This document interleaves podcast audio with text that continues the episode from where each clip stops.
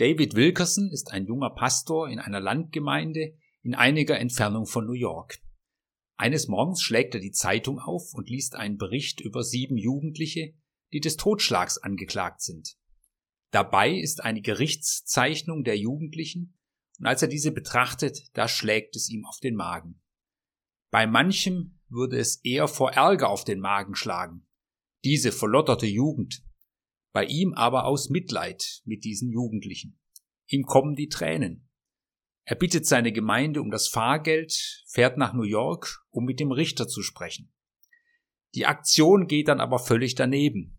Er wird aus dem Gericht geworfen und vor dem Gerichtsgebäude wird er fotografiert mit seiner dicken Bibel in der Hand. Das Bild von ihm kommt in der Zeitung. Das Ganze ist sehr peinlich. Dennoch fährt er nochmals nach New York. Als er dort ankommt, trifft er eine Gruppe herumlungernder Jugendlicher. Einer sagt, Ey, Prediger, du bist doch der, den sie aus dem Gericht geworfen haben. Ich habe dein Bild in der Zeitung gesehen. So kriegt er Kontakt und das ist der Anfang, der später zur Gründung einer christlichen Drogen- und Rehabilitationsarbeit führt. Wilkerson sieht ein Bild, eine Zeichnung und es geht ihm zu Herzen. Und es trifft ihn so, dass er nicht nur etwas Mitleid empfindet, sondern er macht sich auf und tut etwas. Das ist Barmherzigkeit. Barmherzigkeit ist Mitleid, das zu einer Handlung, zu einer Tat führt. Und so auch in einer der bekanntesten Geschichten in der Bibel, im Gleichnis Jesu vom barmherzigen Samariter, im Lukas-Evangelium Kapitel 10. Ich möchte diesem Gleichnis etwas entlang gehen Wer dann noch intensiver einsteigen möchte, empfehle ich den Vortrag von Professor Siegfried Zimmer zu diesem Gleichnis bei worthaus.org. Wenn man in Jerusalem auf dem Ölberg steht und ein wenig weiter nach Osten geht, kommt noch durch eine Siedlung und dann beginnt die Wüste. Es ist eine Stein-, Fels- oder Geröllwüste mit vielen Höhlen, mittags heiß und in der Nacht kalt. Dort führte damals ein Pfad entlang nach Jericho, in diese Oasenstadt im Jordangraben hinab. Der Höhenunterschied ist enorm, fast 1000 Höhenmeter. Zur Zeit Jesu unter der römischen Besatzung waren viele Menschen verarmt. So wuchs auch die Zahl der Räuber, die so versuchten, über die Runden zu kommen. Und Jesus sagt nun im Gleichnis, ein Mensch geht von Jerusalem nach Jericho.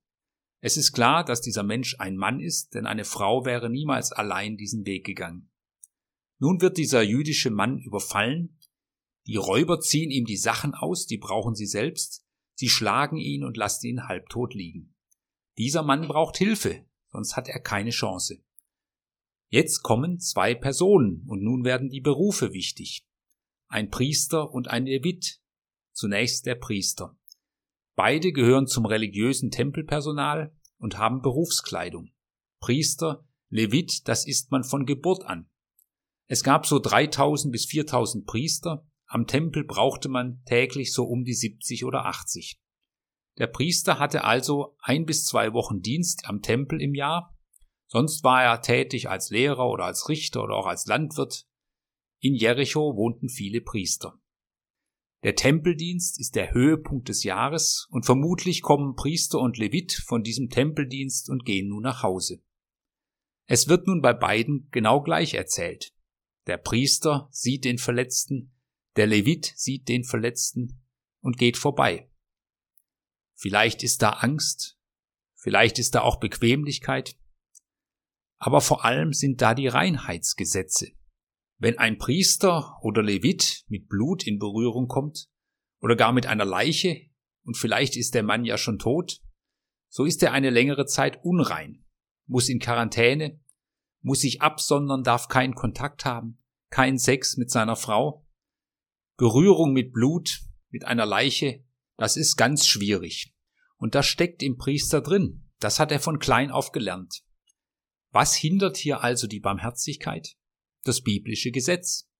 Gerade der Priester, der sollte doch helfen, denkt man. Aber nach biblischem Gesetz soll gerade dieser hier auf Distanz bleiben. Jesus kritisiert also nicht in erster Linie die Person, sondern das System, die religiöse Ordnung. Die religiöse Ordnung, die verhindert, dass Hilfe geschieht und Barmherzigkeit gelebt werden kann. Und Jesus greift an verschiedenen Stellen die religiöse Ordnung an im Namen der Barmherzigkeit. Und es ist kein Wunder, dass manche ihm dann nach dem Leben trachten. Hinter einem System kann ich mich auch verstecken und sagen, ich bin nicht zuständig. Dafür ist der Staat zuständig, dafür ist der Sozialarbeiter zuständig, da soll sich doch der Rettungsdienst drum kümmern oder die Diakonie. Vor fünf Jahren ging ja ein Bericht durch die Presse, dass ein älterer Mann in einer Bankfiliale ohnmächtig geworden ist und da auf dem Boden lag. Und die Kamera der Bank filmt dann, wie drei Personen in die Bank kommen, um den Mann herumgehen, ihre Bankgeschäfte machen und die Bank wieder verlassen. Erst ein Vierter hilft dann und holt den Rettungsdienst.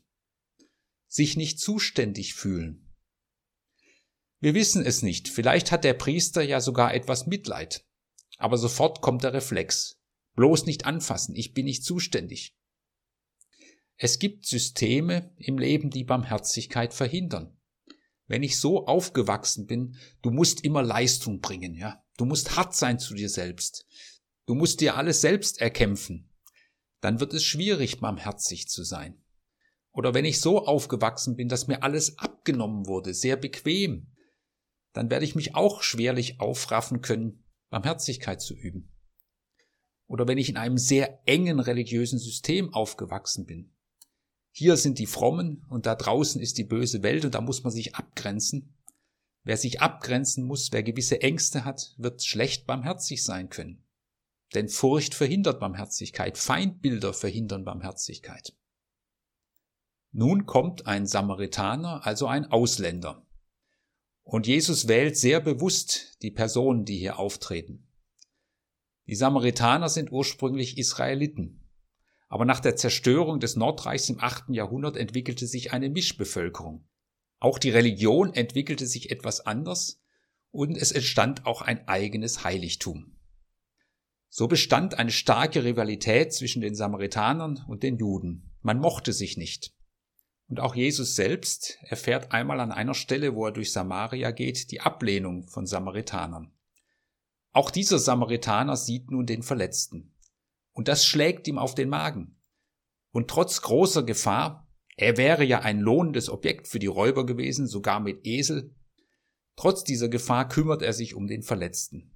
Und das Gleichnis wird nun ausführlich. Er gießt Öl und Wein auf die Wunden zur Desinfektion, er verbindet die Wunden und er hebt ihn auf den Esel und geht mit ihm zu einem Gasthaus und pflegt ihn dort. Damals war die Gastfreundschaft etwas Heiliges. Man übernachtete umsonst bei Verwandten, Bekannten oder auch bei Fremden. Gasthäuser im heutigen Sinne gab es eigentlich so gar nicht. Man muss sich dieses Gasthaus eher wie eine Spelunke vorstellen, in die kein anständiger Mensch ging. Aber das stört den Samaritaner nicht. Er macht sogar den Wirt nun zum Krankenpfleger und gibt ihm dafür Geld. Und er sagt, wenn ich zurückkomme, schaue ich noch mal rein. Und dann setzt er seinen Weg fort. Barmherzigkeit ist ja keine lebenslange Verpflichtung. Wie gesagt, Barmherzigkeit ist mehr als Mitleid. Barmherzigkeit wird zur Tat. Mitleid kann ein bloßes Gefühl bleiben, Barmherzigkeit nicht. Und Jesus Christus fordert uns zur Barmherzigkeit heraus. So auch in unserer Jahreslosung fürs Jahr 2021 aus der Feldpredigt Lukas 6, Vers 36. Da sagt Jesus, seid barmherzig, wie auch euer Vater barmherzig ist. Und mit Vater ist natürlich Gott gemeint. Jesus setzt also unsere Barmherzigkeit in das Verhältnis zur Barmherzigkeit Gottes. Wie Gott barmherzig ist, so auch ihr. Barmherzigkeit ist ein, wenn nicht der entscheidende Wesenszug Gottes neben seiner Liebe. Bei der Frage, wie Gott ist, ist natürlich wichtig, wie Gott sich selbst vorstellt. Und da gibt es drei Texte im zweiten Buch Mose, die für das Judentum ungeheuer wichtig sind. Der bekannteste wohl aus 2. Mose 3, Vers 14, wo Gott sich dem Mose am Dornbusch vorstellt und sagt, ich bin der ich bin. Eigentlich muss man sagen, ich bin der, der für dich ist. Ich bin da für dich. Und Gott sieht die Not seines Volkes in Ägypten, ihre Sklaverei, und er handelt barmherzig. Ein Gott, der die Not der Versklavten, der Unterdrückten wahrnimmt das ist etwas ganz Ungewöhnliches. Die ägyptischen Götter waren nicht dazu da, für die Versklavten da zu sein, sondern für die Herrscher. Hier aber ein Gott, der die Not wahrnimmt, der barmherzig handelt. So dann auch bei Jesus, der die Not von Menschen wahrnimmt. Im Kapitel 33 sagt Gott dann zu Mose, Ich will vor dir kundtun meinem Namen. Wem ich gnädig bin, dem bin ich gnädig, und wessen ich mich erbarme, dessen erbarme ich mich. Also mein Name hat zu tun mit Gnade und Erbarmen und Barmherzigkeit. Und im Kapitel 34, Vers 6 heißt es dann, Gott barmherzig und gnädig und geduldig und von großer Güte und Treue. Wie es im Psalm 103 auch heißt, barmherzig und gnädig ist der Herr, geduldig und von großer Güte. Einer der Sätze, die ganz oft vorkommen in der Bibel. Gott ist barmherzig, er ist der Liebende. Und die anderen Sätze sind dem zuzuordnen. Also Gott ist auch der Heilige, aber eben als der Barmherzige. Gott ist auch gerecht, aber eben als der Barmherzige. Daher ist Gottes Gerechtigkeit immer mit Barmherzigkeit verbunden. Gott ist auch mal zornig, aber eben dann, wenn etwas seiner Liebe und Barmherzigkeit entgegensteht. Im Buch Jesaja, Kapitel 54, Vers 8 heißt es mal, Ich habe mein Angesicht im Augenblick des Zorns ein wenig vor dir verborgen. Aber mit ewiger Gnade will ich mich deiner erbarmen, spricht Gott der Herr. Und auch Jesus nimmt dieses Wort Barmherzigkeit an zentralen Stellen auf, so zum Beispiel in der Bergpredigt. Selig sind oder zu beglückwünschen sind die Barmherzigen, denn sie werden Barmherzigkeit erfahren. Auch hier die Betonung von Barmherzigkeit. Barmherzigkeit, das ist im Hebräischen das Wort Rechamim, und das kommt vom Wort Rechem. Rechem kann den Mutterschoß meinen, also ein Ort tiefer Geborgenheit.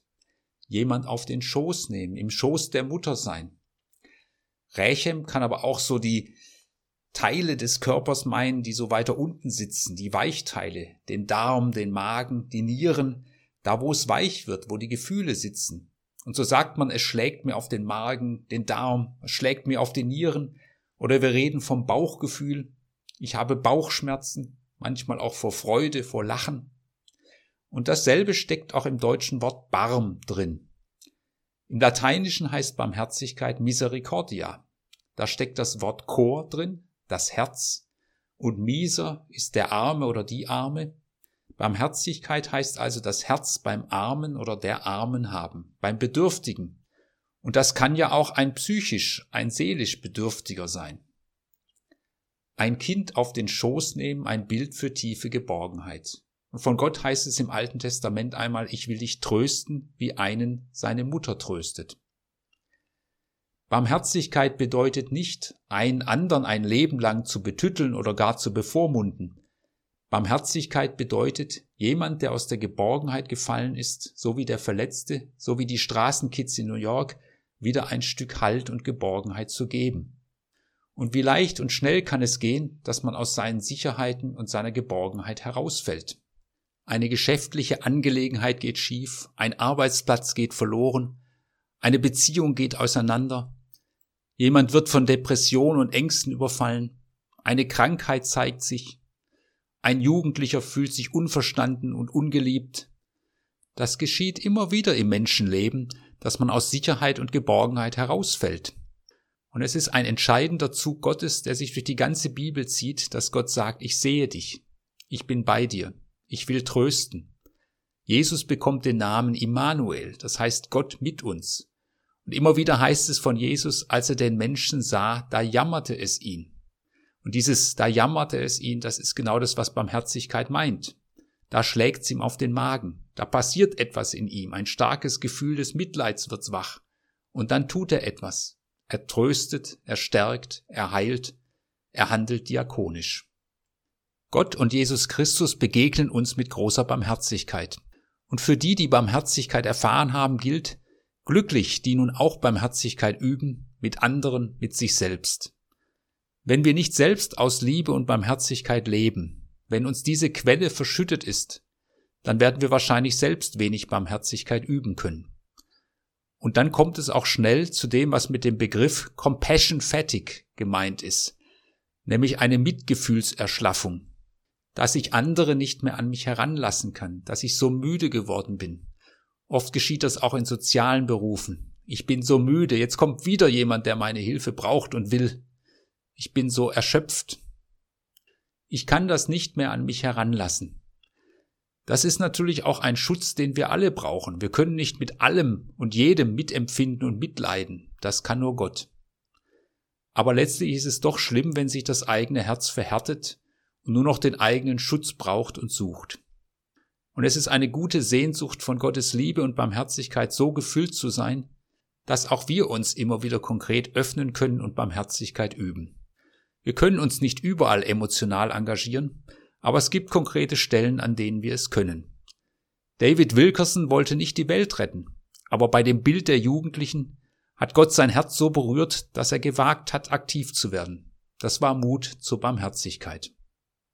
Barmherzigkeit hat etwas damit zu tun. Habe ich ein Gespür dafür, dass mir selbst viel geschenkt ist, auch von Gott geschenkt ist? Habe ich ein gutes Verhältnis, eine gute Balance von Schutz und Freiheit gefunden? Schutz heißt, ich kann nicht alles Leid der Welt, alle Not von Menschen an mich ranlassen. Freiheit bedeutet aber, dass ich immer wieder auch offen und bereit bin, anderen barmherzig zu begegnen. Habe ich da Kontakt zu meinen Gefühlen? Spüre ich, was und warum mich etwas berührt und mir auf den Magen schlägt? Und habe ich Freiräume für die Barmherzigkeit? Räume ich mir diese Freiräume auch ein? Oder sage ich, ich bin so beschäftigt, ich bin so eingespannt, ich kann mich um niemand kümmern, das sollen andere tun. Was Barmherzigkeit nun ganz konkret bedeutet, muss natürlich jede und jeder für sich selbst herausfinden. Aber ich denke, es sind drei Bereiche. Die Barmherzigkeit mit mir selbst. Wie denke ich denn über mich selbst? Oder auch manchmal, da bin ich angespannt, unzufrieden, bin nicht gut drauf. Gestehe ich mir das auch mal zu? Bin ich da auch barmherzig mit mir selber? Oder muss ich immer gut drauf sein und alles perfekt erledigen? Barmherzigkeit dann auch mit anderen. Und das fängt schon mit meinem Reden an. Wie rede ich über andere? Meckere ich nur rum oder nehme ich auch wahr, unter welchem Druck und unter welchen Anforderungen andere Menschen auch stehen? Bin ich da barmherzig? Rede ich barmherzig? Barmherzigkeit schließt ja eine differenzierte Kritik nicht aus, aber es geht um diesen Blick, im anderen den Menschen zu sehen. Barmherzigkeit konkret kann bedeuten, sich um eine Flüchtlingsfamilie zu kümmern oder eine einsame Person zu besuchen, Kontakte zu halten, Barmherzigkeit kann dann auch noch in einem größeren Rahmen geschehen. Ich nehme etwas wahr in der Welt, etwas Schlimmes, was mir auf den Magen schlägt, aber ich kann natürlich nicht dort konkret helfen. Aber ich kann zum Beispiel eine vertrauenswürdige Organisation unterstützen, auch finanziell, die dort gute Hilfe leistet. Ich wünsche es uns, dass sich unser Herz nicht verhärtet, sondern offen bleibt für die Barmherzigkeit Gottes und dafür Selbstbarmherzigkeit zu leben.